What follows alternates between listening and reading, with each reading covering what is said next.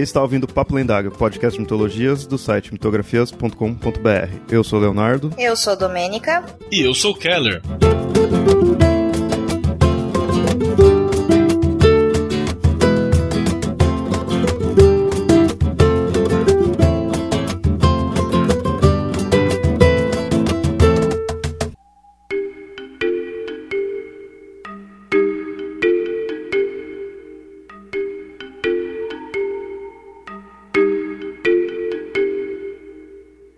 Assim como os deuses criaram os homens, os homens também criaram os deuses. E se para estudar os mitos recorremos às mitologias, quando o nosso objeto de estudo é a própria humanidade, é atrás da história que devemos ir. E assim, mitologia, religião e história sempre estarão juntas, pois tudo gira em torno de um único ser, o ser humano.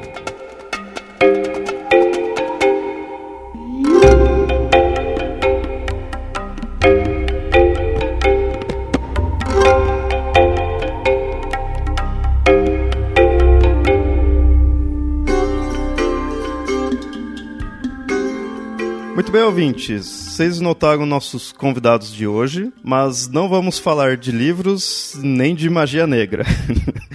Ou talvez fale. Vamos ver o que, que a conversa aí vai dar.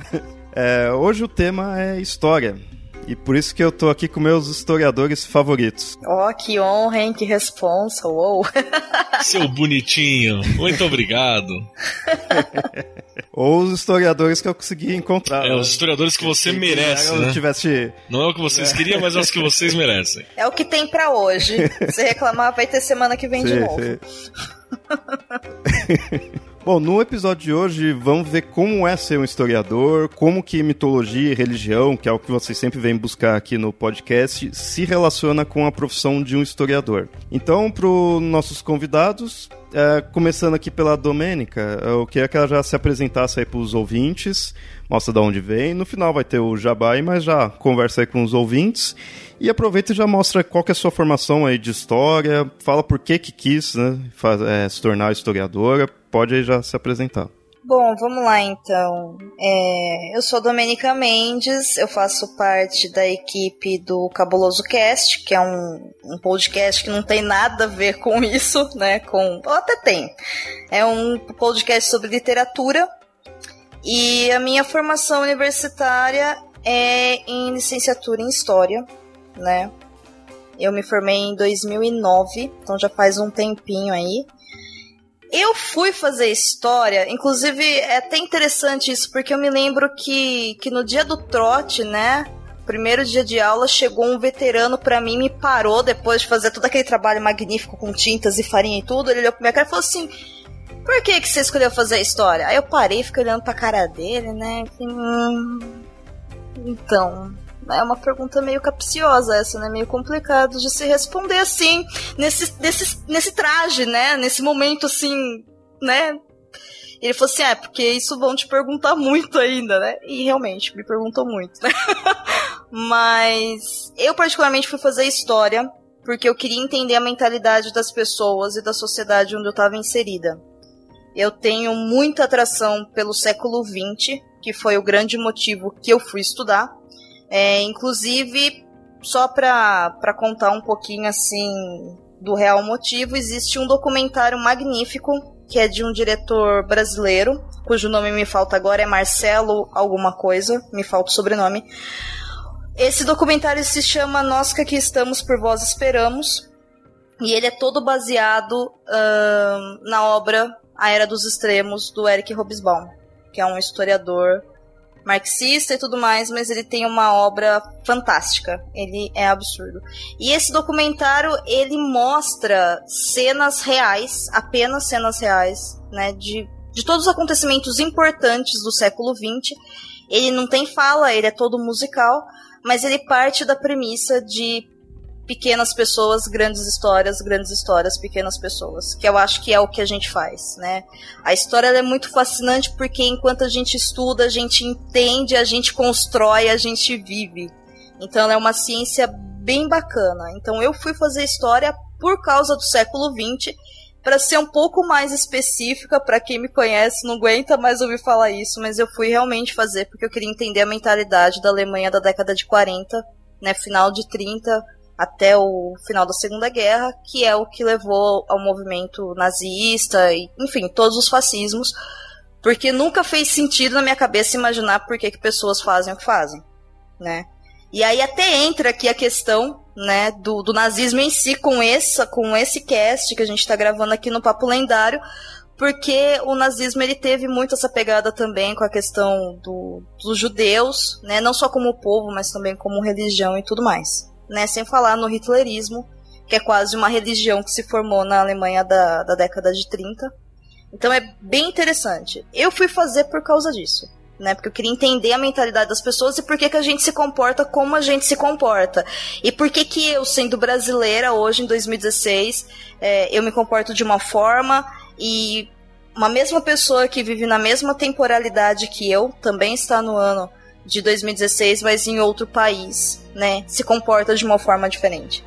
Eu sei que parece fácil, mas não é tão fácil assim quanto parece. Depois que a gente entende um pouquinho, fica óbvio, né? é, questão de cultura e tudo mais. Mas para entender realmente isso com a minha cabeça de 17 anos foi quando eu entrei.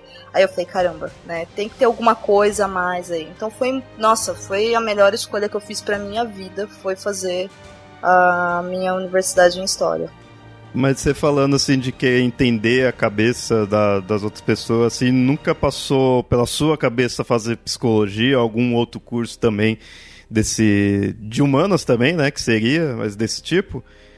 Porque se é para voltado bem para a, o ser humano em si, né? De repente, também outros cursos têm uma pegada também nesse naipe. Na época, eu tinha até pensado em fazer outros cursos. Eu não considerei a psicologia, embora eu concorde com você, para entender, a, não entender a mentalidade, né? Mas para conseguir talvez ver o ser humano um pouco mais como ele é hoje. A psicologia, eu acho que ela é uma, uma ciência que ajuda bastante. Mas a história, ela me permite ver um macro e eu acho isso fascinante, né? Como que o macro, como as ideias, como as ideologias, como as coisas que elas não são palpáveis, elas são apenas ideias soltas dentro de uma sociedade, dentro de um mundo, vamos dizer assim, elas definem os nossos atos, né? É, é, por isso que eu exemplifiquei bem a questão da Segunda Guerra, porque como assim? Se fosse uma guerra onde, tipo, ah, tem, sei lá, 200 pessoas guerreando e elas morreram. Ok, são 200 pessoas que acreditam em alguma coisa e estão fazendo aquilo, né? Agora nós tivemos um país, nós tivemos, aliás, mais do que um país, né? Porque quando você vai estudando, você vai vendo que o, o, fascismo, o autoritarismo, ele é muito maior do que isso. E eu pensando, mas como, né? Por que, que as pessoas se comportavam dessa forma? E aí, dentro da história, existem as áreas de estudo, né? Que o Keller também pode até é, falar um pouco sobre isso se ele se sentir à vontade, que são as, vamos dizer assim, entre aspas, as sub-áreas da ciência, né? Que aí você tem a história das mentalidades, a história da cultura, a história da religião, história, enfim, de tudo que você puder imaginar, né? E a própria história da história, vamos dizer assim, que seria a historiografia, que é como a gente construiu a história, porque a história que a gente estuda aqui no Brasil, ela não é igual à história que se estuda, sei lá, na África.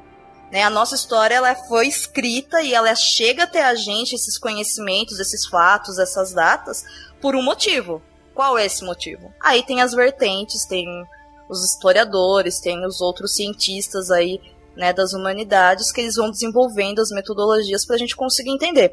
Então, o que eu queria, na verdade, era por que, que a gente se comporta como se comporta, mas além do, ah, eu faço isso porque minha mãe e meu pai me ensinou. Entendeu? Não, existe algo maior. Porque todo mundo vai trabalhar, todo mundo vai estudar, entendeu? Todo mundo acredita em uma coisa X em determinado ponto. Por quê? Da onde vem? Né? Não dá para saber. A real é essa. Se você for fazer história, você não vai chegar a uma resposta dessa. Porque a gente cai nessa questão do. É, a gente estuda história fazendo história. E o que eu analiso é com base no que eu conheço, no que eu vivi. Então não é uma coisa pura não é uma verdade absoluta, né?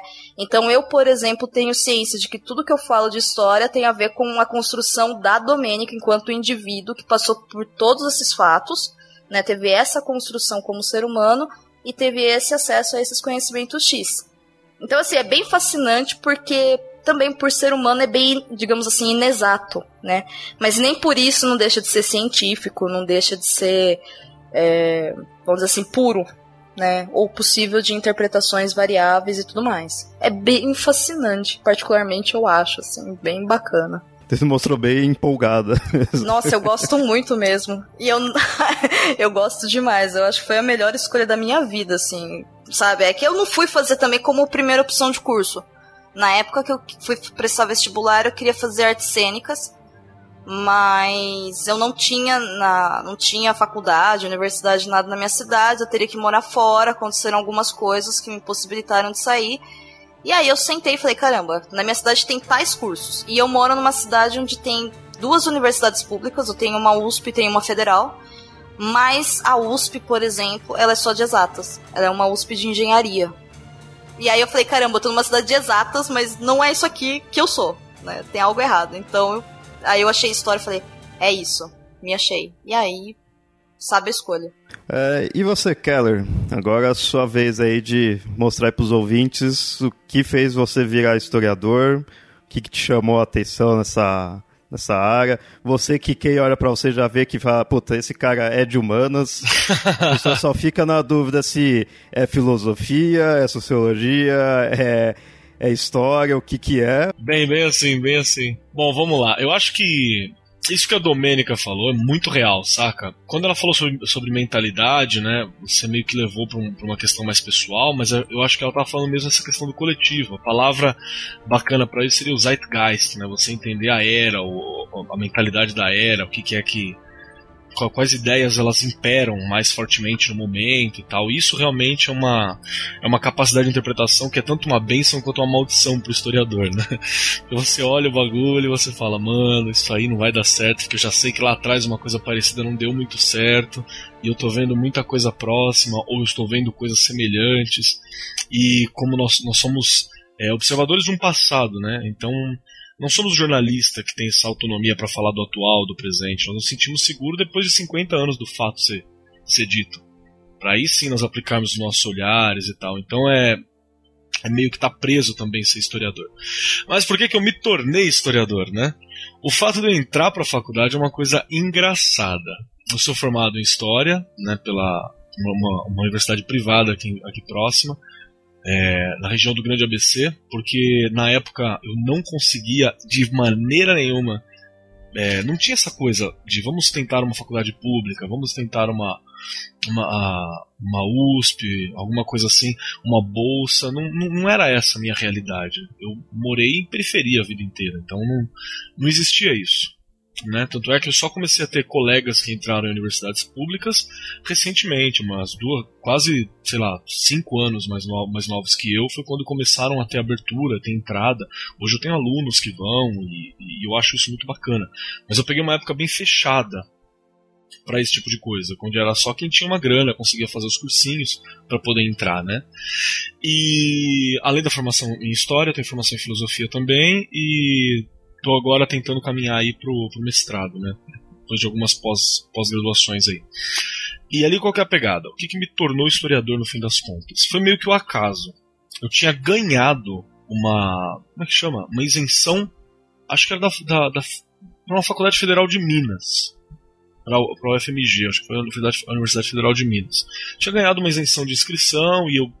Porque eu era um aluno bagunceiro, mas era aquele bagunceiro que era inteligentinho, né? Então a, direção da escola tinha me, escolhido, participei de grêmio, de movimento estudantil e tal, tinha me escolhido para mim poder ganhar essa isenção. E acho que eram três etapas na época, e duas etapas são aqui, na, aqui em São Paulo, são locais, e uma etapa é ela, era lá em Minas, né? Ou, ou era uma aqui, duas lá, não me lembro certinho. Fiz a primeira, e aí, quando eu fui escolher os cursos, eu me interessei muito por jornalismo, psicologia e história. São três coisas que me interessaram muito. Mas jornalismo eu não, não sacava bem qual é que era, né? Psicologia eu achava muito bacana também, só que eu não conseguia ver isso prático na minha vida, onde que eu vou aplicar, para onde que eu vou, o que que eu vou levar, porque, sei lá, eu não conhecia um psicólogo. Né, eu falei, tava na, na, na periferia da, da galera aí, a, a, psicólogo aqui é a igreja ou boteco, né? É assim que funciona. e aí, é, é, bem assim. E aí eu acabei falando assim, ah, não, acho que história é legal.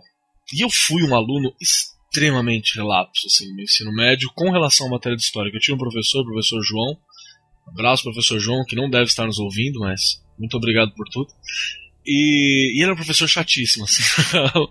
era muito, muito cansativo. Eu lembro que uma vez ele foi dar uma aula sobre coluna Prestes, eu fiquei com dó dele, eu falei, eu vou assistir a aula dele. Eu estou com dó dele, porque não tinha ninguém ouvindo a aula do cara, assim, saca?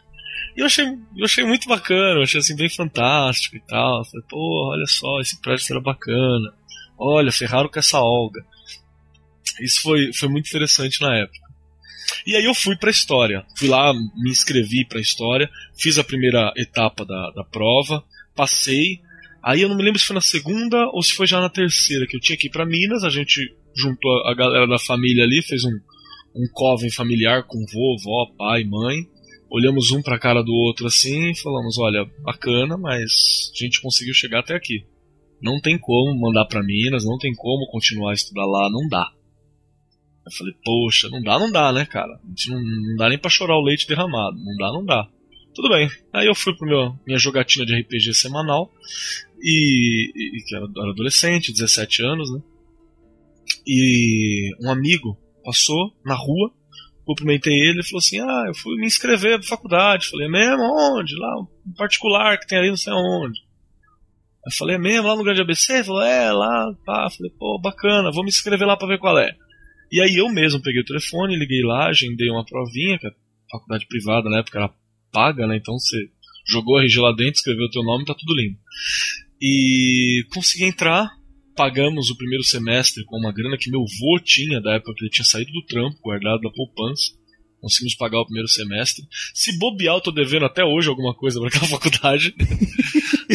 ah, te entendo, Porque, te entendo. É, se bobear, eu tô devendo até hoje alguma coisa naquela faculdade. Ou pro banco, o banco pagou a faculdade, deve estar tá devendo pro banco, sabe? Alguma coisa nesse sentido. E eu. E foi muito bom ainda, porque não tinha. É, era uma faculdade muito boa na época. Eu tinha um quadro que mais da metade do quadro era formado por doutores. Hoje, se você for numa universidade particular, se você achar dois doutores, você tem um lucro né? Então era uma época que bem mais da metade do quadro era formada por doutores e, e era uma galera que era muito próxima. Ainda eu, eu acho que eu peguei o, a última geração antes da abertura do, do, do, ensino superior, né? Ele passou por uma abertura e depois passou por um sucateamento, né? Que é isso que a gente está vivendo em grande parte agora. E eu peguei a, o finalzinho disso. Então eu, foi, foi muito bacana essa formação em história que eu, que eu acabei fazendo. Peguei ótimos professores que me acompanharam e o processo de se descobrir um personagem da história foi uma coisa muito interessante para mim também. Porque a gente. É, a gente não tem noção do nosso passado, né? Uma, uma, das características de ser brasileiro é que você não sabe quem são seus antepassados. Simples assim. O seu nome não significa nada, né? Você não sabe o que é. A única coisa que, às vezes eu falo isso em, em aula para terceiro ano, né? E às vezes é um pouco rude, mas a gente precisa falar. A única certeza que a gente pode dar é que se você tá nessa terra aqui, é uma chance absurda de você ser fruto de, de, de, abusos, de escravidão, de estupro, de violência dos mais variados tipos, porque foi isso que rolou pra caramba, né? E aí a galera fica meio assim. E foi bem engraçado poder descobrir isso, porque a minha família, por exemplo, tinha o hábito de falar que eles eram descendentes de alemães, eram alemões, as alemoas, olha, são alemão, são alemão, que era uma coisa bonita para falar, que é uma, né, somos altos e tal, e alemão, e tinha ainda aquela coisa. E eu achava bacana esse negócio de ser alemão. Até o dia que eu resolvi pesquisar. Né, resolvi dar uma olhada. E eu descobri que, na verdade, eles sempre falavam que a gente veio fugido da guerra, né? Da, da região onde a gente morava na Alemanha. E eu descobri que não, cara. A parte que eles chamavam de Alemanha, na verdade, era Alemanha ocupada. eu sou da Valáquia, eu não sou da Alemanha, é da divisa ali com a Transilvânia. É de lá que veio a família Keller, e, é, e Keller é um sobrenome judeu. O nome do meu bisavô é Josef Kalar. Josef Kalar, que é o, é o Keller. Então, na verdade, ele estava fugindo da Revolução Comunista. Olha os vermelhos aí, quem me chama de comunista é nós. Eles estavam fugindo porque o Stalin estava começando a fazer uns expurgos maravilhosos e matando todo mundo. E mais do que isso, ainda a minha bisavó, ela era cigana. Então é, ela casou com, provavelmente errado na família, porque não é, não é permitido. E ela casou com o, com o judeu, né? E os dois juntaram parque economia deles e vieram para o Brasil trabalhar em, em, café, em área cafeeira aqui em São Paulo. E aí foi bem engraçado que eu só descobri, por exemplo, a ascendência cigana quando uma, uma tia-avó minha, que ainda está com 97 anos agora, ela me falava algumas palavras que ela dizia que era alemão da mãe dela, e era romani, que é a linguagem cigana. Eu falei, porra, mas que alemão esquisito, né? Aí ela escrevendo, pesquisando, pá, era romani, que é a linguagem cigana. Então foi muito engraçado para mim utilizar a história também para descobrir um pouco de quem eu sou. Perfeito você não vai descobrir nunca. Por exemplo, a parte negra e africana da família se perde no tempo, né? Você não sabe de que tribo, você não sabe de que área, você não sabe qual tradição. E a parte indígena também, eu sei que é de Maceió e tem umas três aldeias lá que são possíveis, que a minha a, a minha três etnias, perdão, que são possíveis, que a minha minha avó me fala. Sei que a minha bisavó foi xamã, mas é engraçado você montar essa história, né? Você, você organiza um pouco isso. Isso foi uma, uma coisa que a história me permitiu. Estudar até mesmo a minha própria origem, né? Como eu, eu dei esse parecer para poder ser também um, uma, uma colaboração com aquilo que a Domênica falou, que tem esses dois lados, né? Você pode tanto compreender o macro, né? Quanto compreender esse micro, que é o teu. São duas mãos da história que são possíveis também. Oh, legal, legal. E assim, você acabou até falando aí dos seus alunos, assim, então você já mostrou aí para os ouvintes que você é, é, professor, você trabalha aí nessa área. E, e você, Domênica, você tem você trabalha em algo relacionado à história? Tá ainda nessa área? Como que tá? Bom, então, infelizmente eu não dou aula, né? Eu dei aula por um tempo. Na verdade, eu trabalhei em escola, dando aula, lecionando tudo enquanto eu fazia a, o curso, né, o curso superior em história, porque eu não sei como funciona hoje, né, tô meio por fora, mas eu tive, por exemplo, uma carga de estágio dentro de sala de aula de dois anos e meio. Então foi uma carga bem alta, justamente por causa da licenciatura, né. Durante mesmo a faculdade, teve uma época que eu trabalhei com educação infantil, então eu lecionava história, geografia e, se eu não me engano, ciências naturais para crianças em fase de alfabetização ainda, né? De, que hoje seria de primeiro a quinto ano. Que naquela época acho que era de primeira a quarta série ainda, no ciclo 1 do ensino fundamental. Depois eu comecei a, a lecionar um, ainda dentro do estágio, dentro de, de escolas públicas né, da minha cidade. Aí de lá eu peguei desde quinta série, que é o ideal. Né? Um professor de história, na verdade, ele tem vamos dizer assim, atribuição para dar aula a partir de quinta série, que agora é o sexto ano, até um, EJA, né, se for o caso, mas parando ali no caminho pré-vestibular. Né, então eu trabalhei assim nesse tempo com isso. Mas quando eu me formei, é, e recentemente até descobri que em outros estados é diferente, mas aqui no estado de São Paulo, para a gente prestar concurso, a gente cai num, num, num negócio muito louco para conseguir uma vaga. E eu me formei com 21 anos, e eu não tinha carro e eu não tinha a menor chance, na verdade, de trabalhar 40 horas, porque tem poucas escolas aqui, então não tinha como fazer a carga horária. E tem muito professor de história, ou professor de geografia, ou professor de filosofia que pega a aula de história, e como eles já têm experiência, porque eles já passaram no concurso antes, eles conseguem escolher as escolas e as turmas que eles querem. Então eu não tinha como trabalhar com isso. Então eu fui trabalhar com outra coisa. Mas uma coisa que a história me permitiu fazer esse curso e que infelizmente muitas pessoas não têm a mesma oportunidade quando faz licenciatura foi trabalhar num arquivo em um museu e na área de pesquisa dentro de uma, de uma instituição pública daqui de São Carlos, se chama Fundação para a Memória, que é responsável por toda a parte de arquivo histórico da cidade. Então, assim, foi uma experiência muito enriquecedora, né? Eu aprendi muita coisa lá da parte mesmo de pesquisa, desde a questão de organização até aplicação de como se faz uma pesquisa histórica, né? Tudo bonitinho. Eu acho que eu fiquei lá uns dois ou três anos, se não me engano foram dois, porque eu tinha uma bolsa de pesquisa. Né? E depois disso, quando eu me formei, aí não teve jeito, né? Porque aí você já é adulto, você entra na faculdade pensando que você é o futuro do país, você se forma com o diploma na mão e você é um problema social, porque você está desempregado, né? E eu falei, agora agora ferrou-se, né? Agora acabou o sonho, então, né? Alguém tem que pagar minha própria comida, eu. Minha própria roupa, eu, né? E onde eu moro, eu. Então, eu fui trabalhar com outras coisas e atualmente também eu trabalho em outra área que não tem nada a ver com isso, mas eu gravo podcast, o que é quase a mesma coisa. porque a gente acaba puxando. é, Brincadeiras à parte. É bem perto né? mesmo. Isso é interfere próximo. bastante na forma como a gente se coloca, na forma como a gente fala, no que a gente é, aplica na nossa fala, porque enquanto a gente está gravando, é, eu percebo a diferença de formação de cada pessoa porque várias vezes eu chego e falo, gente, a gente é formador de opinião, calma aí, olha bem o que você vai falar, entendeu? A gente tá simplesmente gravando as coisas, jogando aí e consome, não é assim. Existe uma certa responsabilidade em cima do que a gente tá apresentando para quem tá ouvindo a gente. Então tudo isso interfere, né? Da mesma forma como interfere também em todos os meus discursos, em todas as minhas ações, até no meu outro trabalho que não tem nada a ver com isso, também interfere a minha formação acadêmica com toda certeza. Isso é inegável, assim. No caso, o Keller, como eu falei, ele é professor, você dá aula de história, dá aula de mais alguma coisa, Keller? Eu dou aula há muito tempo, cara. Não só de. não só de, de história, né? Eu comecei dando aula de desenho e artes plásticas numa ONG, eu, eu era. É, tinha um nome bonitinho, acho que não era assistente social, era educador social. Isso, educador social. Que a gente trabalhava com uma ONG da molecada de, em situação de risco, assim, inclusive. é, é, é, bem embaçado, porque só vinha situações assim mais drásticas, coisa que o CRAS mandava pra gente aqui da região de Suzano, né?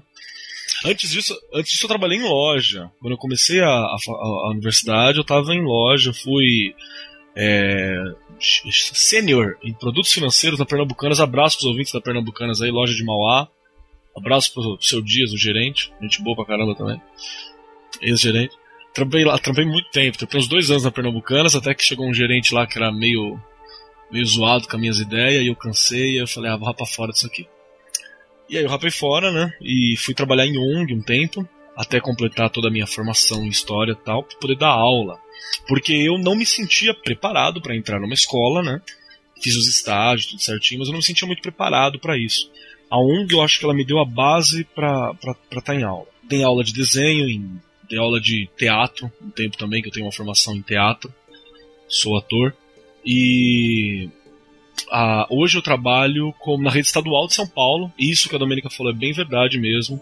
Os concursos são bem complicados. É, teve uma época que eu passei no concurso da Prefeitura de São Paulo, que deve estar pagando o dobro do que o Estado está pagando, só para você ter uma ideia. Só que eu não pude efetivar por causa do carro. Eu não tinha carro, eu não tinha como locomover daqui até, o, até, até a cidade de São Paulo mesmo. Ainda mais porque no primeiro ano você vai para a escola que tem disponível quando você passa na prefeitura. Então eu podia ficar, sei lá, do outro lado da cidade. Não, não tinha como. Para mim não, não dava. E aí, quando eu efetivei no, na rede estadual, é, tinha aula numa escola próxima da casa dos meus pais. Então eu acabei voltando para casa dos meus pais, ficando com eles, que eu morava na cidade de Mauá, e eu vim para Suzano, onde eles tinham uma casa. E aí eu estou aqui com meus aluninhos, que alguns deles ouvem os podcasts, então abraço meus alunos também, maravilhosos. E maravilhosos não, mas bom, tá bom. e tamo aí dando aula, né? Tamo aí brigando e, e sindicato e treta e mal pago e ocupando e brigando mais.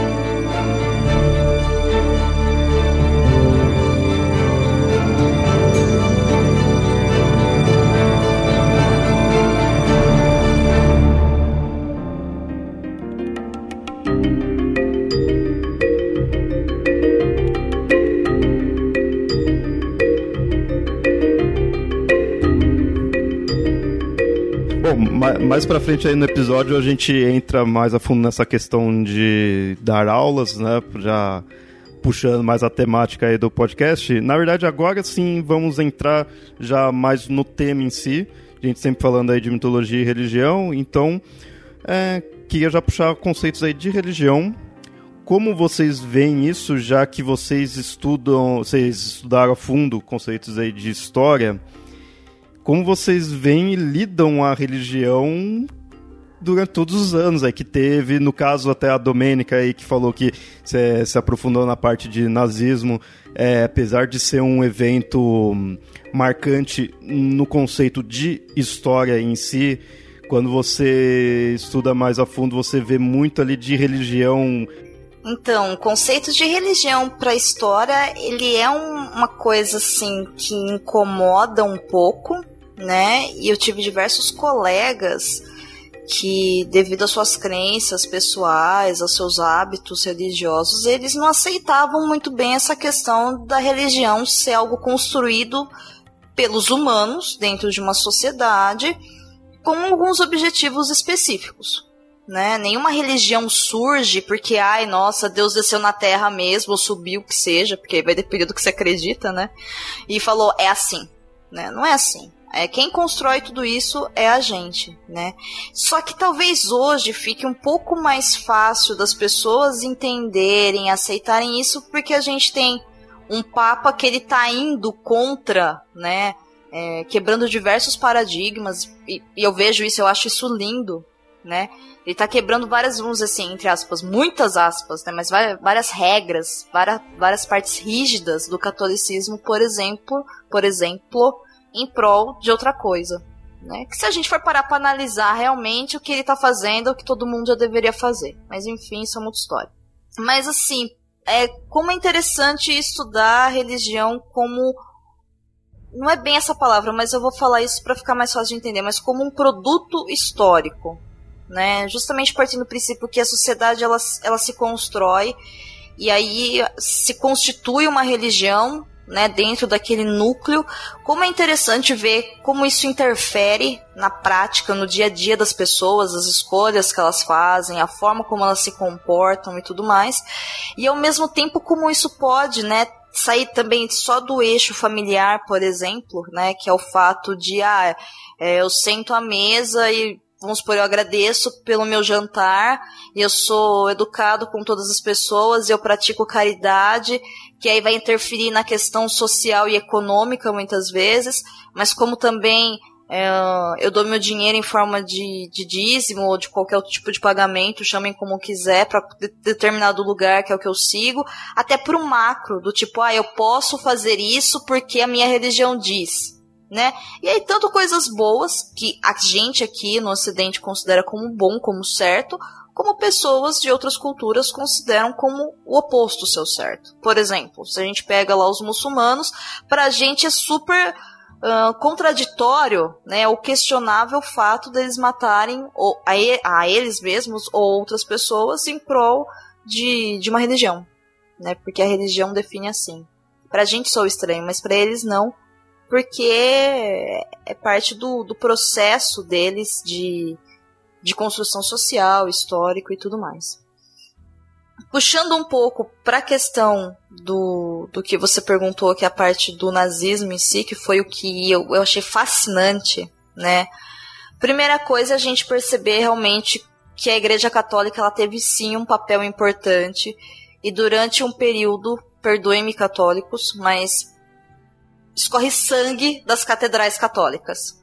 Tá? É, historicamente, a instituição católica, né, que, que é totalmente diferente da religião, dos dogmas, da filosofia, da crença, mas a instituição católica, a gente olha para ela historicamente e escorre sangue pelas páginas do que a gente vê, né?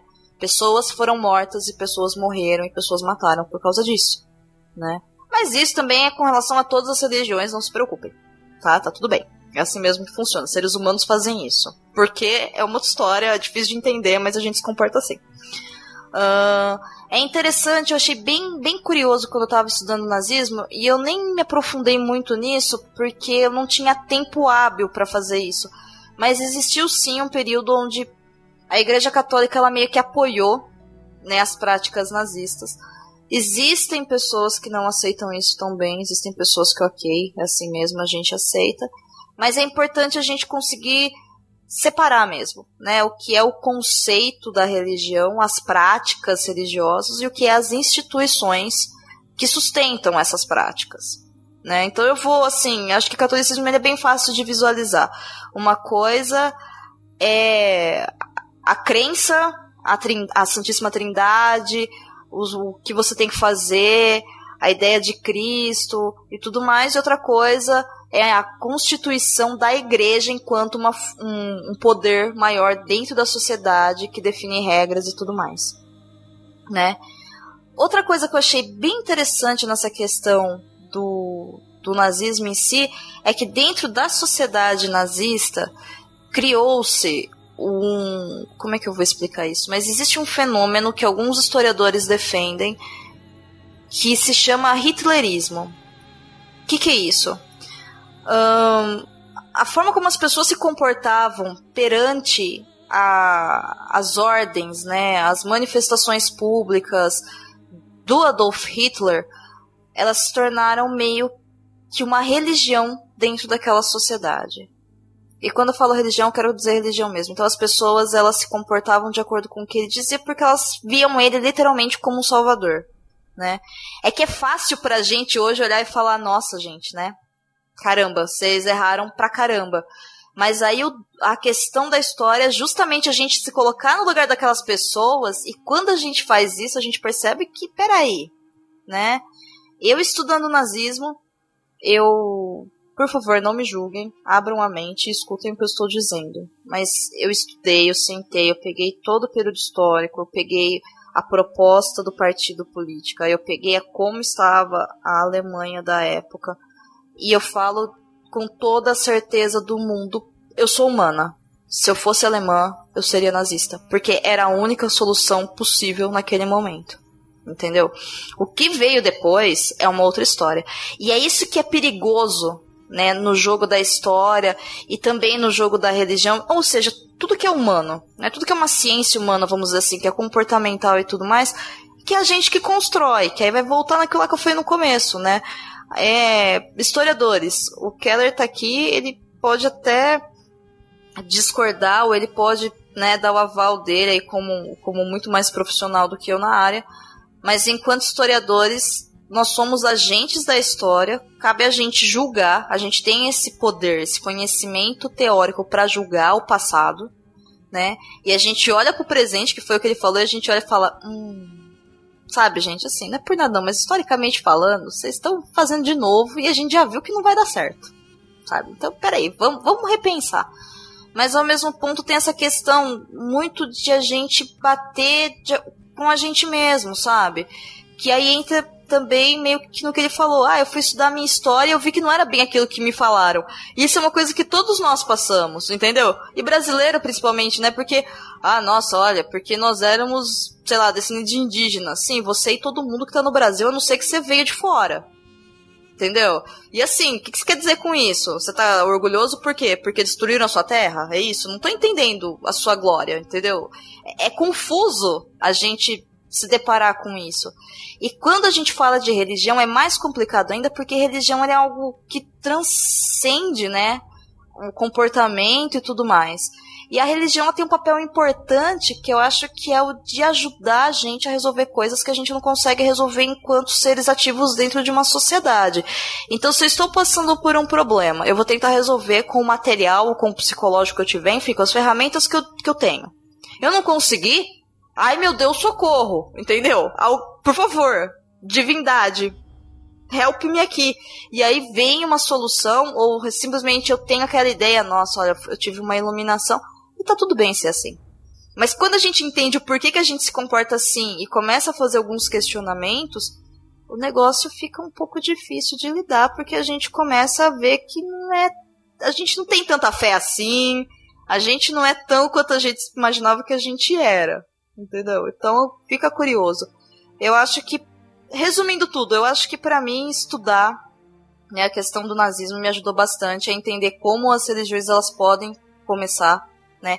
E como elas sempre partem dessa ideia da salvação, que é algo que a gente precisa enquanto ser humano que convive com outros seres humanos.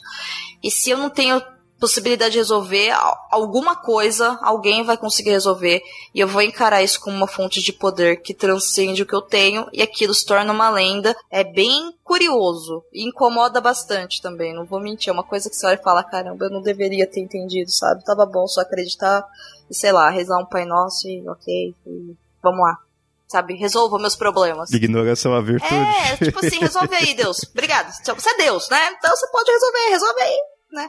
Mas não é tão assim, né? Por que, que Deus só resolve para mim e não resolve para você? Ah, porque eu sou melhor do que você. Mas agora eu já tô provocando também, eu vou parar. vou parar, vou parar por Não, tá certo, tá certo. Vou provocar. Mas é, é isso. É confuso assim. É bem confuso, eu sei. Mas é, é, é por aí. Bom, Keller, e você? Você imagino que seja, assim, para os ouvintes, talvez seja até mais claro de você estar sempre próximo a esses conceitos aí de religião do que você já tem apresentado no, nos podcasts conforme você participa.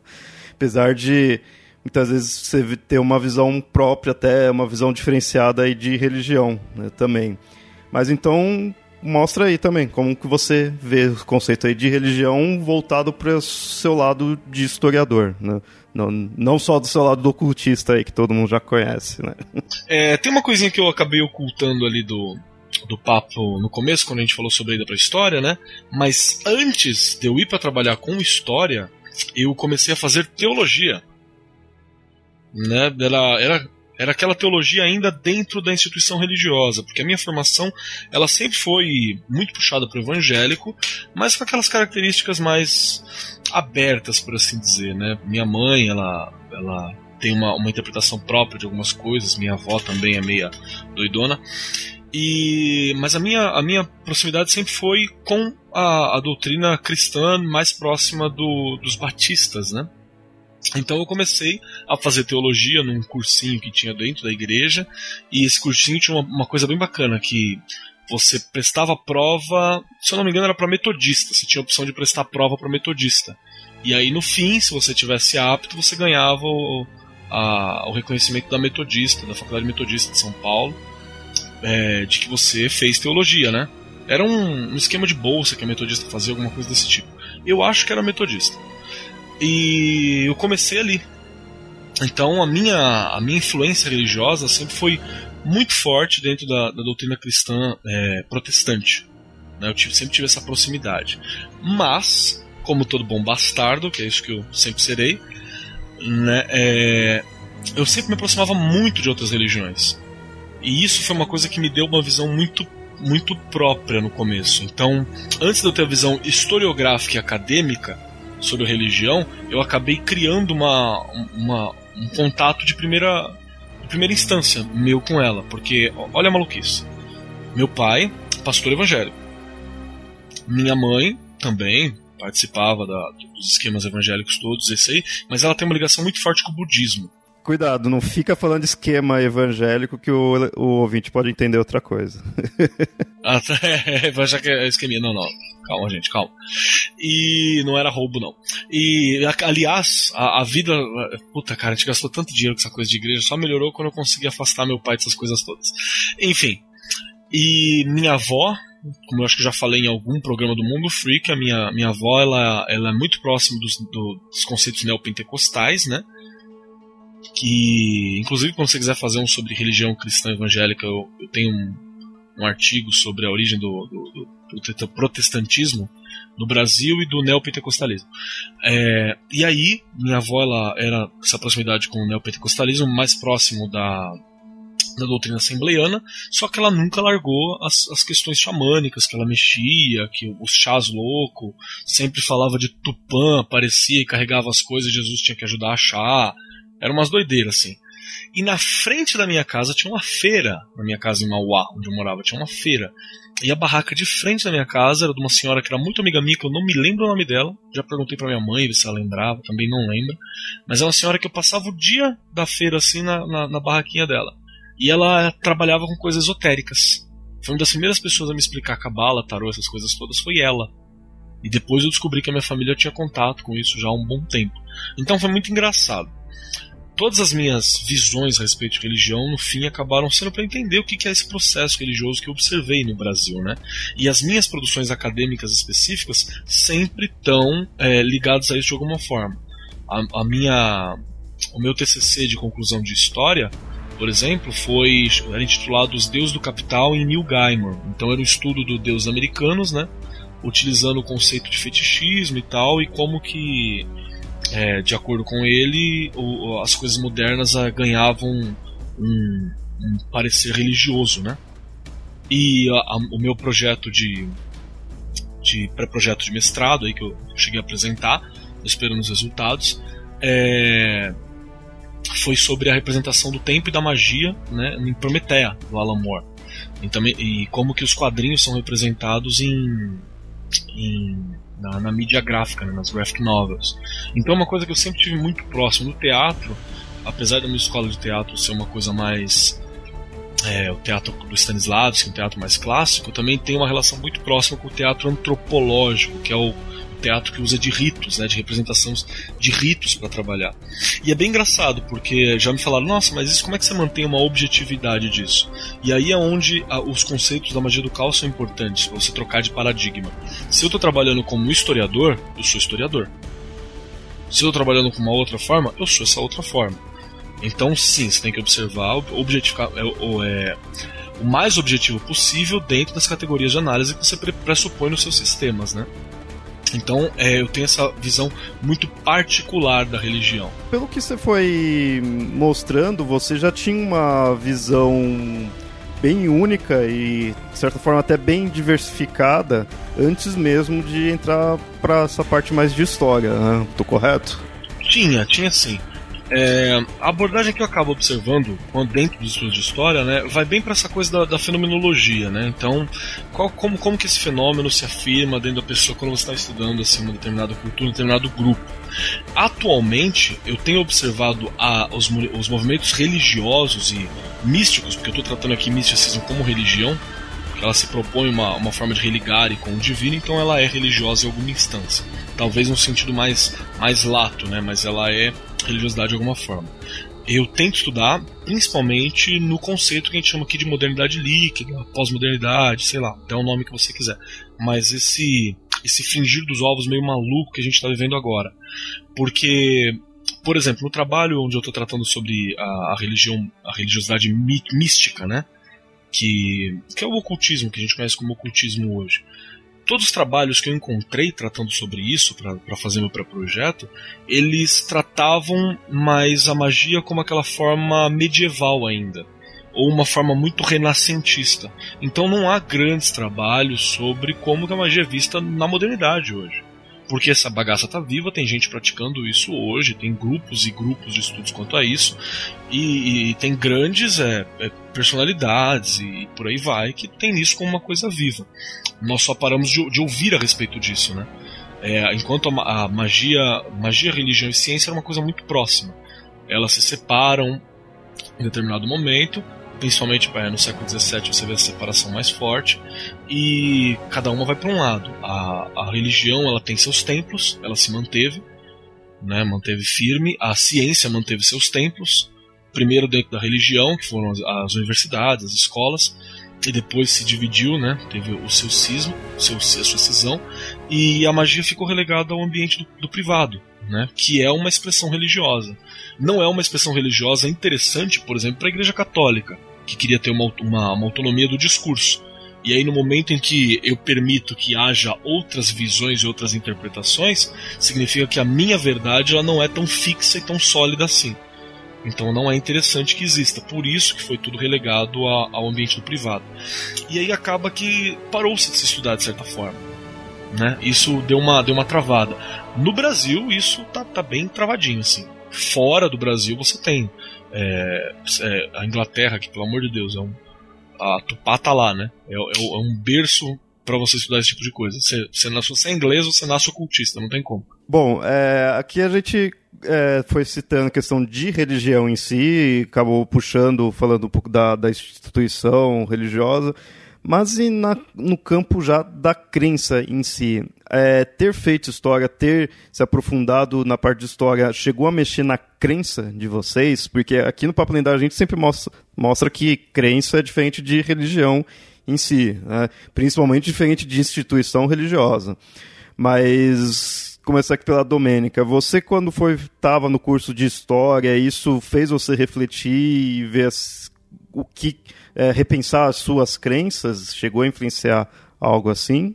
150%. não tem como não, né? Eu eu acho bem interessante isso porque é um exercício pessoal e acaba sendo meio que um exercício que eu acabo fazendo. Hoje eu confesso que de forma não tão inconsciente, né, eu percebo com maior facilidade hoje que eu faço isso com, com outras pessoas, que é observar o tempo todo como que a gente um, expressa as crenças e lida com elas e tudo mais. E por mais que eu ache fascinante né, o poder da, da, da mente né, e de crer e tudo mais, eu sempre olho e fico pensando, caramba, né, mas tudo isso é em consequência disso, disso disso, que acaba sendo em decorrência da minha formação. Então, mesmo a forma como eu me expresso hoje com relação às minhas crenças, né? E a forma como eu expresso até na, nas minhas práticas religiosas, vamos dizer assim, com certeza eu vejo, eu me vejo com a minha parte, vamos dizer assim, entre aspas, da fé, né? Que é esse acreditar mas ao mesmo tempo também eu exijo um contraponto de teste, né, que é ele empírico, naturalmente, porque é uma ciência humana, então não tem como ser algo palpável, né, algo físico, vamos dizer assim. Mas eu faço esse exercício sempre de análise ao mesmo tempo em que eu estou executando é, muda, não tem como, né? A gente entende um pouco mais, a gente percebe como isso interfere, a gente entende um pouco de como isso se constrói, se manifesta, se mantém. E aí não tem como você sair leso disso, né? A não ser realmente, como eu disse, né, com relação àqueles meus colegas de, de classe, de formação, veteranos também, bichos que vieram depois, que não, entendeu? Não é isso aqui acabou. Ah, mas existem, existem processos históricos. Não, não quero saber. Entendeu? É isso, eu estou certo e ponto. E eu olhando e falando, você não está entendendo que ele não está questionando o que você está falando, o que você está acreditando? Né? É algo maior do que você? Algumas pessoas realmente elas falam, não, é isso, ponto, acabou. Mas eu não consigo realmente acreditar que uma pessoa, né, uma pessoa que tenha um, uma graduação ou, uma, ou até mesmo outros níveis de educação em ciências humanas como um todo, né, e que aí aprenda a desenvolver metodologias científicas, ela consiga sair ilesa sem isso interferir nela mesma, porque nós acabamos sendo o próprio objeto do que a gente estuda e agente disso. Querendo ou não, entendeu? Se eu tô estudando história, eu tô estudando psicologia, eu tô estudando sociologia, ou seja lá o que for, eu tô, na verdade, estudando formas de que o ser humano faz, coisas que, que são, né, sei lá, são ações, são tudo e caramba. Então, no fundo, no fundo, eu tô estudando um pouco daquilo, né? Não diretamente estudando o ser humano em si, mas eu estou estudando tudo que envolve ele. Então, não tem como isso não mexer. Porque eu também né? Sou humana, eu acho. não sei. Mas para mim, eu lido com isso numa boa. Só desperta muito a minha curiosidade. Eu fico muito assim, antenada, ligada o tempo todo, sabe? A cabeça entra automaticamente no modo de pesquisadora, sabe? Eu fico, né? Aí eu tento me controlar, porque assim, né? Ó, amigos não são objetos de estudo. Não? É não? Pô, todo. Nada, então. Lógico que é. Nunca me falaram isso. Lógico que é, gente, mas a gente não pode falar. Mas a gente não pode falar isso em público, pode assustar os amigos. O que, que, que, vocês acham que eu tô fazendo aqui com vocês, é? Eu sei o que você está fazendo com a gente. Eu não sei se os ouvintes sabem o que você está fazendo com a gente e com eles. É essa a questão. Enfim, falamos, né? Contamos segredos das ciências humanas para vocês. Lidem com isso.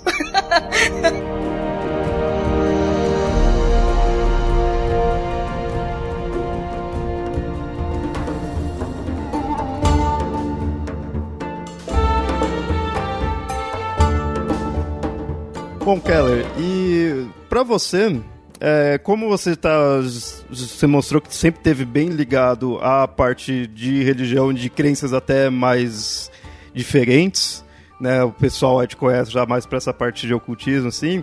Eu não só queria saber como que a história te influenciou suas crenças, mas principalmente por você também ser professor, e aqui eu puxo a próxima pergunta, como você acaba influenciando os seus alunos. Principalmente você sendo um professor de história, você vai ter o conteúdo ali para passar para eles, mas você tem essa sua bagagem da sua vida na sua parte das crenças do que você conhece que sai do padrão, né? Então como você lida com isso? quando você vê as crenças dos alunos, como você interage nesse ponto? Trabalhar com história, estudar história, ela em algum momento vai passar por uma crise, não tem como. Financeira? Né? Porque você aprende que. Também, essa, essa vai, te, vai te, te acompanhar por mais tempo, aliás. Né? Mas existe uma, uma crise mental mesmo, uma crise de, de, de, parâmetro, porque a gente aprende que tudo está dado, né? O mundo ele é assim e sempre será assim. E quando você estuda história, você percebe que na verdade não, é uma sucessão de erros, de interesses, de construções. E eu acho até engraçado porque tem muita gente que tem aquelas teorias absurdas da, da, da conspiração, né, de que acredita que existe, sei lá, um grupo que domina tudo por trás e tal. Não, existem diversos grupos e diversos interesses que conflitam entre si e nem sempre dão certo. Não existe os Illuminati que define cada ponto da, da, da realidade, né? O, o, o, mundo não é um, um ônibus com alguém dirigindo, Illuminati dirigindo e nós atrás. Acho que a melhor alusão que eu já ouvi sobre isso é que o mundo é sim, um ônibus. Que todo mundo acha que tem alguém dirigindo, não tem ninguém dirigindo essa porra, tá descendo a ladeira e o ônibus tá quebrado já, faz tempo. Se arregaçando no caminho. É bem isso. E a galera vai recuperando e vai se jogando para tentar dirigir mais para um lado, puxar mais para o outro, lá dentro do, dentro do busão, jogando peso para um canto, é, arrumando a lataria que tá caindo da maneira que pode, e é isso que vai acontecendo. Então, sim, rolou essa crise, para mim também, porque você percebe que as certezas não são tão certas, né? Na, na história você descobre que é, várias coisas elas não estão dadas, elas são frutos de conflitos e de interesses e por aí vai. Acidentes também é muito importante de falar. E que, inclusive, as narrativas historiográficas, ou seja, o que a história fala sobre um determinado assunto, não necessariamente é aquilo. Né? Na verdade, aquele é o ponto de vista de determinado autor, ou de determinada corrente, de determinada linha. Então existem mais pontos de vistas possíveis. Então fica tudo muito muito aberto. E isso foi uma coisa que foi importante para mim na vida. Entender que na verdade não existe mesmo uma, uma, uma regra absoluta para nada, entendeu? Acho que a única regra absoluta é que não é absoluta absolutamente nada, entendeu? Não, não tem como.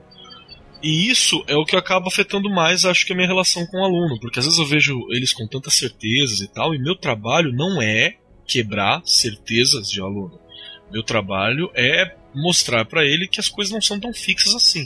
Só que tudo com jeito. E para quem quiser ouvir, gente, você não, não tem que ser o, o, o, cavaleiro destruidor de sonhos, né? Você não fica doutrinando eles? Cara, eu adoraria doutrinar. eu adoraria. Eu adoraria.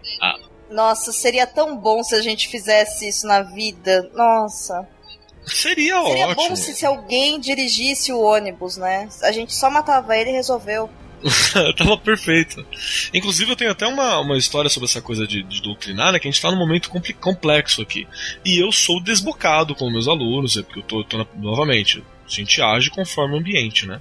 E se eu tô, no, tô aqui com a galera e tal, eu, eu, tenho que falar a linguagem da molecada. E a gente tava fazendo. Tem um professor, colega meu da, da instituição que eu trabalho, que ele inventou que ele queria fazer um projeto sobre ditadura militar. E eu falei, maravilhoso, né? Eu falei, pô, maravilhoso, mas eu tô ocupado, tava ocupado fazendo os desenhos das cartas do Bifrost, terminando o pré-projeto que tava atrasado, várias outras coisas, né? E ele fez. Só que eu, eu, não ia fazer nada nessa feira de ciências específicas, né? Feira das ciências que tinha na escola. E aí eu percebi que a fala dele sobre ditadura tava tava virando uma punhetagem, sabe? Aquela coisa assim, tipo, eles são maus, mas olha só como eles são fodas, não é? Tava, tava, ela ele tava fazendo da ditadura militar brasileira um Darth Vader, você entendeu? Que você sabe que é mal, mas você paga um pau. Tava virando aquilo assim, eu falei, mano, isso é tão perigoso para adolescente, cara. Que eu resolvi fazer também. Aí eu falei, então eu vou fazer um trabalho também, vamos lá. A gente fez uma sala dos movimentos de resistência. Movimento de resistência a tudo. Então tava lá falando sobre a sobre a, a, as greves que estavam rolando na França, revolta trabalhista, a gente colocou movimento punk, a gente falou, a gente não falou sobre, sobre ditadura militar brasileira, porque tinha a sala dele falando disso, falou sobre maio de 64 na França, a gente falou sobre a Revolução Francesa, a gente falou sobre Jesus também, que foi um, todo um movimento, é, é, o movimento essênio também, que era um movimento contrário, acredita-se, né? Possivelmente quase não, e movimento estudantil que teve no Brasil, as, as jornadas de junho, falando sobre várias coisas. E aí teve um aluno que chegou assim e falou assim: Mas professor, você não acha que deveria ter a sala da direita também? Aí eu olhei e pensei, mas cara, isso não é uma sala da esquerda, isso é uma sala de movimentos de, de, de revolta. Inclusive, alguns desses aqui estão associados a um, a um neoliberalismo em determinada instância e tal. Aí, sabe quando você percebe que você está discutindo uma coisa que ele não vai, não, não é para discutir? Eu, olhei assim e falei, meu, mas na verdade o menino não sabe o que ele está falando, né? Ele não, não tem essa noção. Aí eu falei assim, mano, você quer marcar um dia pra gente fazer essa discussão? Aí ele falou assim, não, o senhor tem que esclarecer para nós aqui agora. Eu falei, então eu vou esclarecer bem rápido, vai tomar no seu cu.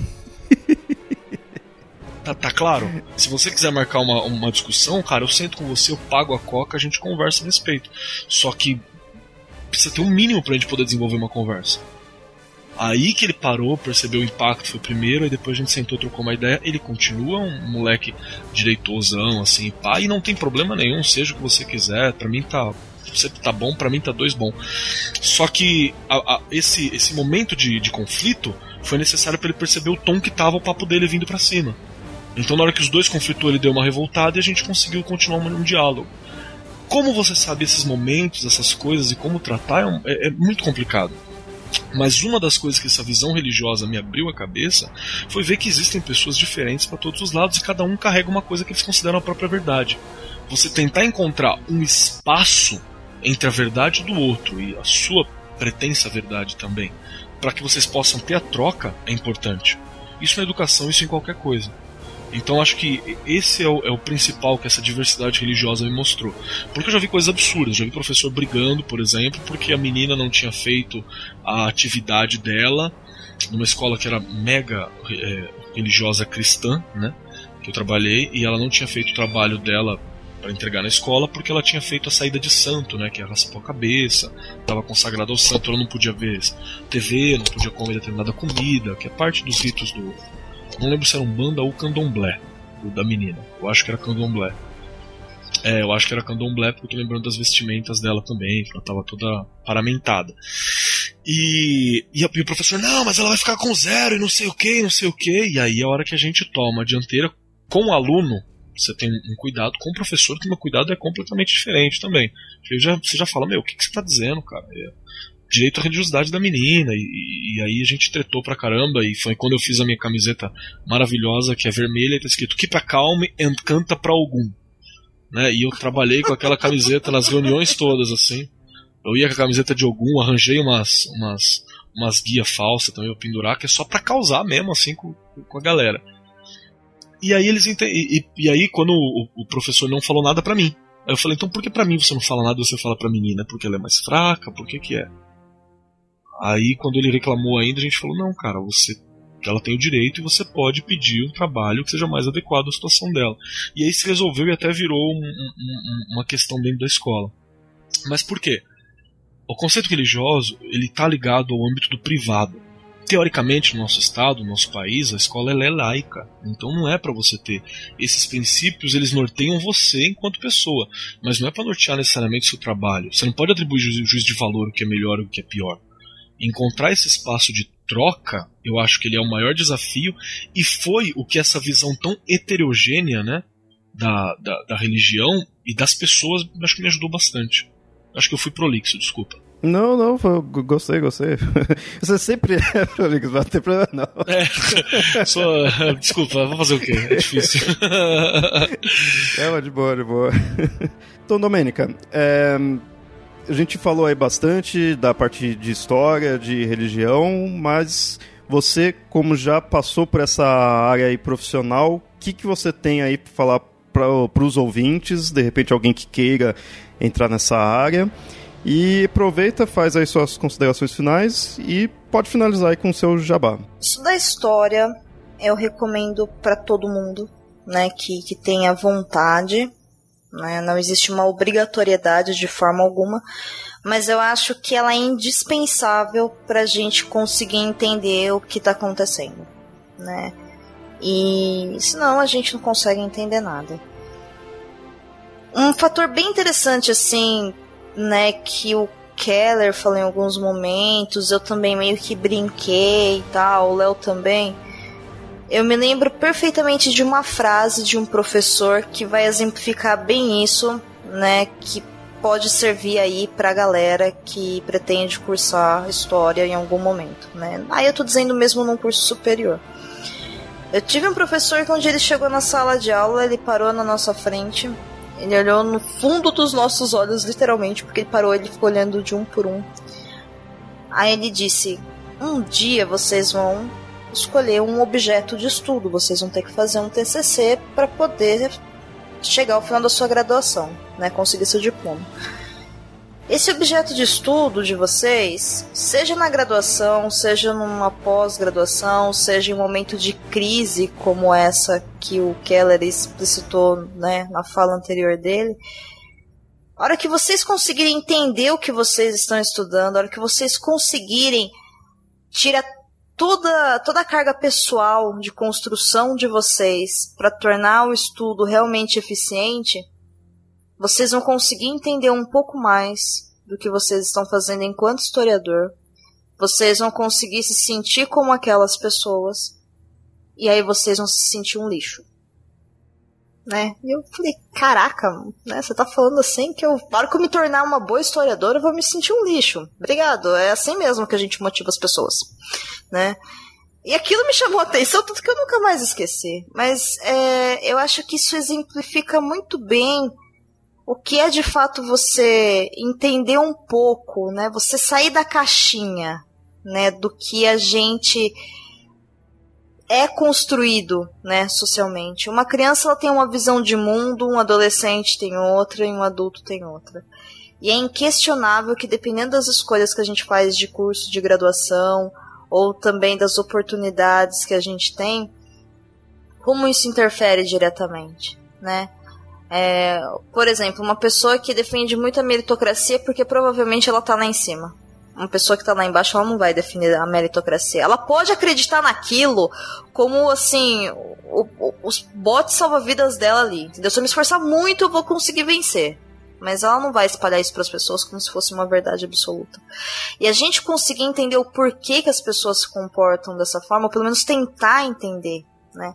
Eu acho que isso acaba trazendo mudanças nas nossas esferas pessoais, profissionais e tudo mais. Eu acho que isso é muito importante. A gente tem que entender que a gente é realmente o que faz uma sociedade, o que faz um. São as nossas ações que faz tudo acontecer. Entendeu? Eu aconselho estudar história para quem se interessa, porque realmente é muito diferente do que a gente está habituado dentro de de uma sala de aula. Eu não sei como é que tá a educação hoje, mas pelo menos até eu sair, né, de dentro da sala de aula, existia muito ainda aquela ideia de que, olha, existem fatos, existem datas, existem pessoas. Fazer um curso de história, os fatos são importantes? Óbvio, né? É, é, um, é o que a gente precisa para poder ter o ponto de partida. Mas estudar um, história é, na verdade, a gente entender o processo que isso tudo leva, né? A gente está aqui porque a gente, no caso, a humanidade. A humanidade está aqui hoje agindo dessa forma porque ela passou por diversos processos que trouxeram ela até aqui. E aí você vai perceber que não precisa ser uma coisa, vamos dizer assim, tão exata. Não importa o, o fim do dia que a princesa Isabel assinou o papel e falou chega de escravo, do jeito que a gente aprende na quarta série. Não é isso que importa. O que importa é todo o processo que levou até a escravidão e tudo o que aconteceu e por que, que ela fez ou por que ela não fez, o que as pessoas dizem, como chegou agora e como está a sociedade hoje com relação a isso. E o que, que a gente vai fazer daqui para frente. Então é muito fascinante, é muito gostoso. Eu acho que se você tem uma veia de, de ser de humanas, como a gente brinca, né? Qualquer ciência humana ela vai te fazer pensar fora da caixa, mas isso te transforma enquanto pessoa. Né? Não tem como você sair ileso de um curso? Não, não tem. Mas eu não sei, eu posso estar enganada, mas eu percebo que pessoas de cursos de exatas, por exemplo, elas saem mudadas, sim, elas saem, mas é diferente porque existe uma prática daquilo, né?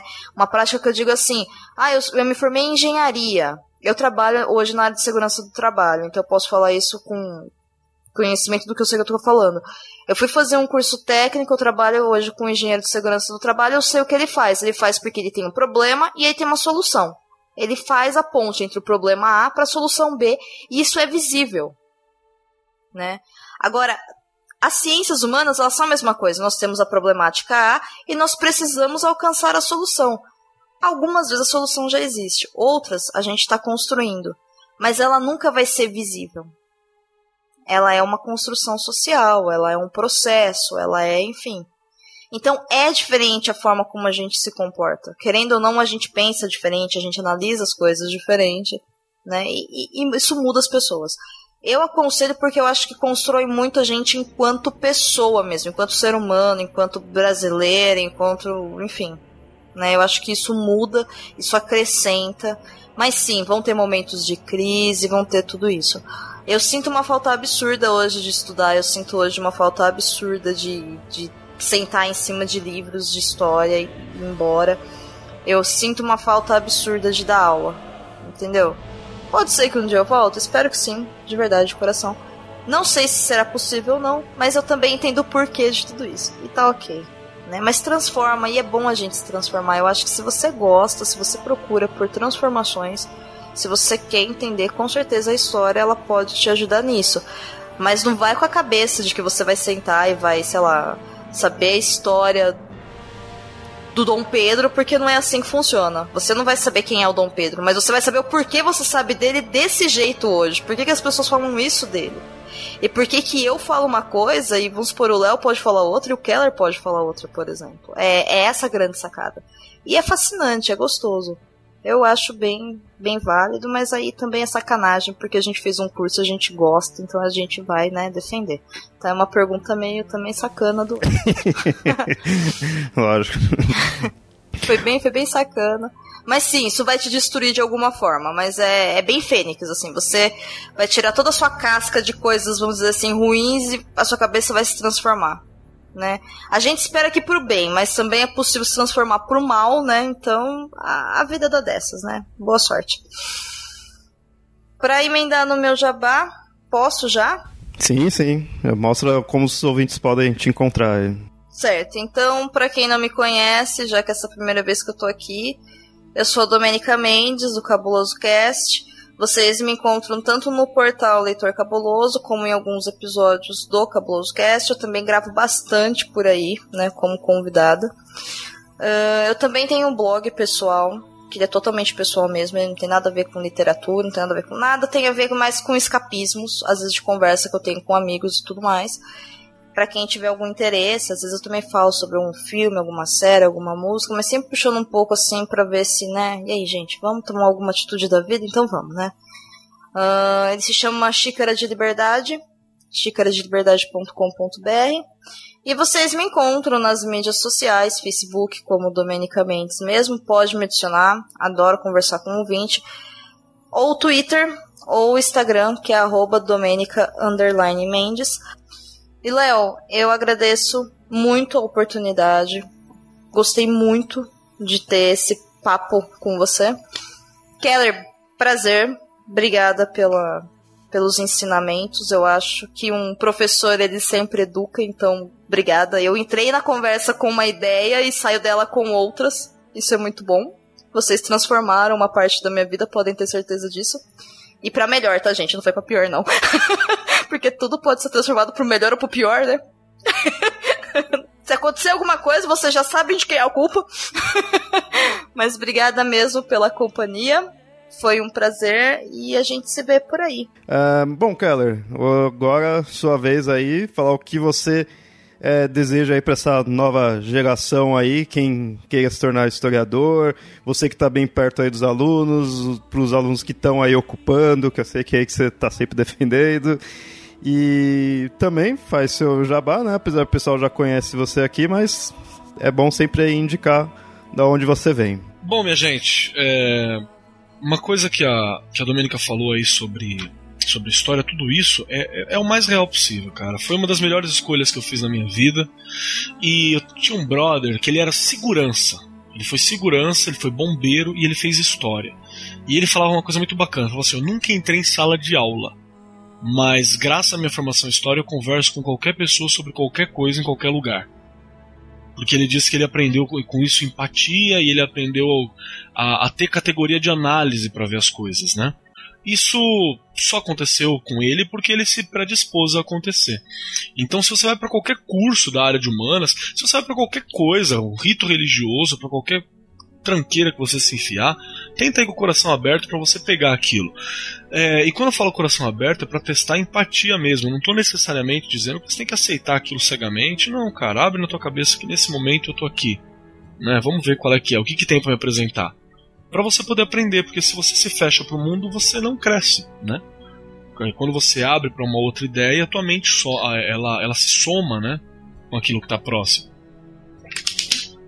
Então, é um, é um dos conselhos que eu dou. Se você pretende fazer história, eu pergunto também, falo parabéns, acho que é muito legal. E convido, porque nós precisamos de bons historiadores. A gente precisa de professor guerreiro que entre pro Estado também. O Estado, ele tá, o Estado de São Paulo está num momento muito difícil com relação à educação, né? Os professores de São Paulo, estão, do Estado, eles estão com uma defasagem de salário que vai de 40% a 70%. Você tem uma ideia, então tá com uma perda salarial muito grande e acaba que se sai muito. Pessoal não fica no estado. O estado tem uma rotatividade muito grande. E com isso você acaba caindo um pouco a qualidade do ensino dessa, dessa molecada. E é justamente as escolas públicas que precisam do ensino um pouco mais, mais centrado, né? Porque é, é, é ela que forma os filhos dos trabalhadores, é ela que forma a grande massa. Então é um convite que eu faço para você que tem essa, essa vontade. Ah, eu quero uma escola particular, eu quero universidade. Beleza, faça assim, segue. Eu também quero continuar seguindo. Só que eu tenho comigo que eu vou fazer o possível para não largar pelo menos um, um númerozinho de aulas, um númerozinho de projetos para ser feito em escola pública, que é onde realmente urge a coisa, né? É da onde a, as mudanças ocorrem, é da onde, da onde as coisas mais, mais são urgentes. Mas se você quiser cagar porque eu tô falando também, parabéns, eu acho que você tem esse direito. Né? É sempre importante lembrar. E se você gostou das pataquadas que eu falei aqui, você pode me encontrar falando coisas muito mais malucas e descabeladas e da hora pra caramba, lá no Mundo Freak Podcast. Nós estamos lá falando sobre ocultismo, magia e coisas assim. Nós temos também um, um Apoia-se, né? Que é uma espécie de padrinho lá. E no grupo fechado do Apoia-se, nós vamos começar a estudar o Liber Null, que é um livro sobre magia do caos, a partir dessa semana, muito provavelmente. Então, se você se interessa para essas coisas esquisitas, nós temos lá para para ter esses estudinhos. Beijo pro Andrei, que está sempre nos ouvindo aqui. É, mais uma coisinha que eu acho que é legal dizer para vocês é que além disso tudo eu também trabalho com ilustração e com não é necessariamente design, a gente tem um estúdio e nós temos dois jogos de tabuleiro que estão saindo agora. Um deles já está já saiu, né, que é o Bifrost ou Bifrost, que é um jogo sobre vikings e é bem legal. Procura aí nas páginas do Rod Studio. E também tem um outro que está para sair chamado La Muerte, que vai sair para financiamento coletivo no Brasil. Bifrost você só compra em doletas, mas é um jogão do caramba. No mais, estamos nas redes sociais por aí: Twitter, é, Marcos Keller, arroba Marcos Keller. É, onde não for Cobb Keller, Cobold Keller, é Marcos Keller, tá bom? E eu acho que é isso, Léo. Muito obrigado pelo convite. Domênica, obrigado. Foi um prazer conversar contigo. É um, uma, uma satisfação. Agora eu preciso gravar com o Lucien um dia também, que eu tenho muita, muita vontade de, de, de conhecê-lo. Acho justo. Passarei o recado ao chefe, pode deixar. Bom, gente, é, eu que agradeço aí demais, brigadão aí, eu devo dizer que eu tenho inveja de vocês porque eu sempre quis fazer história, mas aí outras coisas foram me puxando, outros... Eu sempre tinha paixão pela história, mas outras paixões também me puxava, e com isso acho que eu sempre fiquei tangendo a área de história, sempre gostei, mas nunca fiz de forma acadêmica. Então eu invejo muito aí vocês e muito obrigado. E assim, vocês falam pra caramba e eu adoro isso. Obrigado mesmo. ah, e deixa eu só lembrar uma coisa: a academia não é tudo isso também, não, viu, minha gente? Estudem por vocês mesmos aí, que também vale a pena, viu, cara? A academia não é tudo isso, não.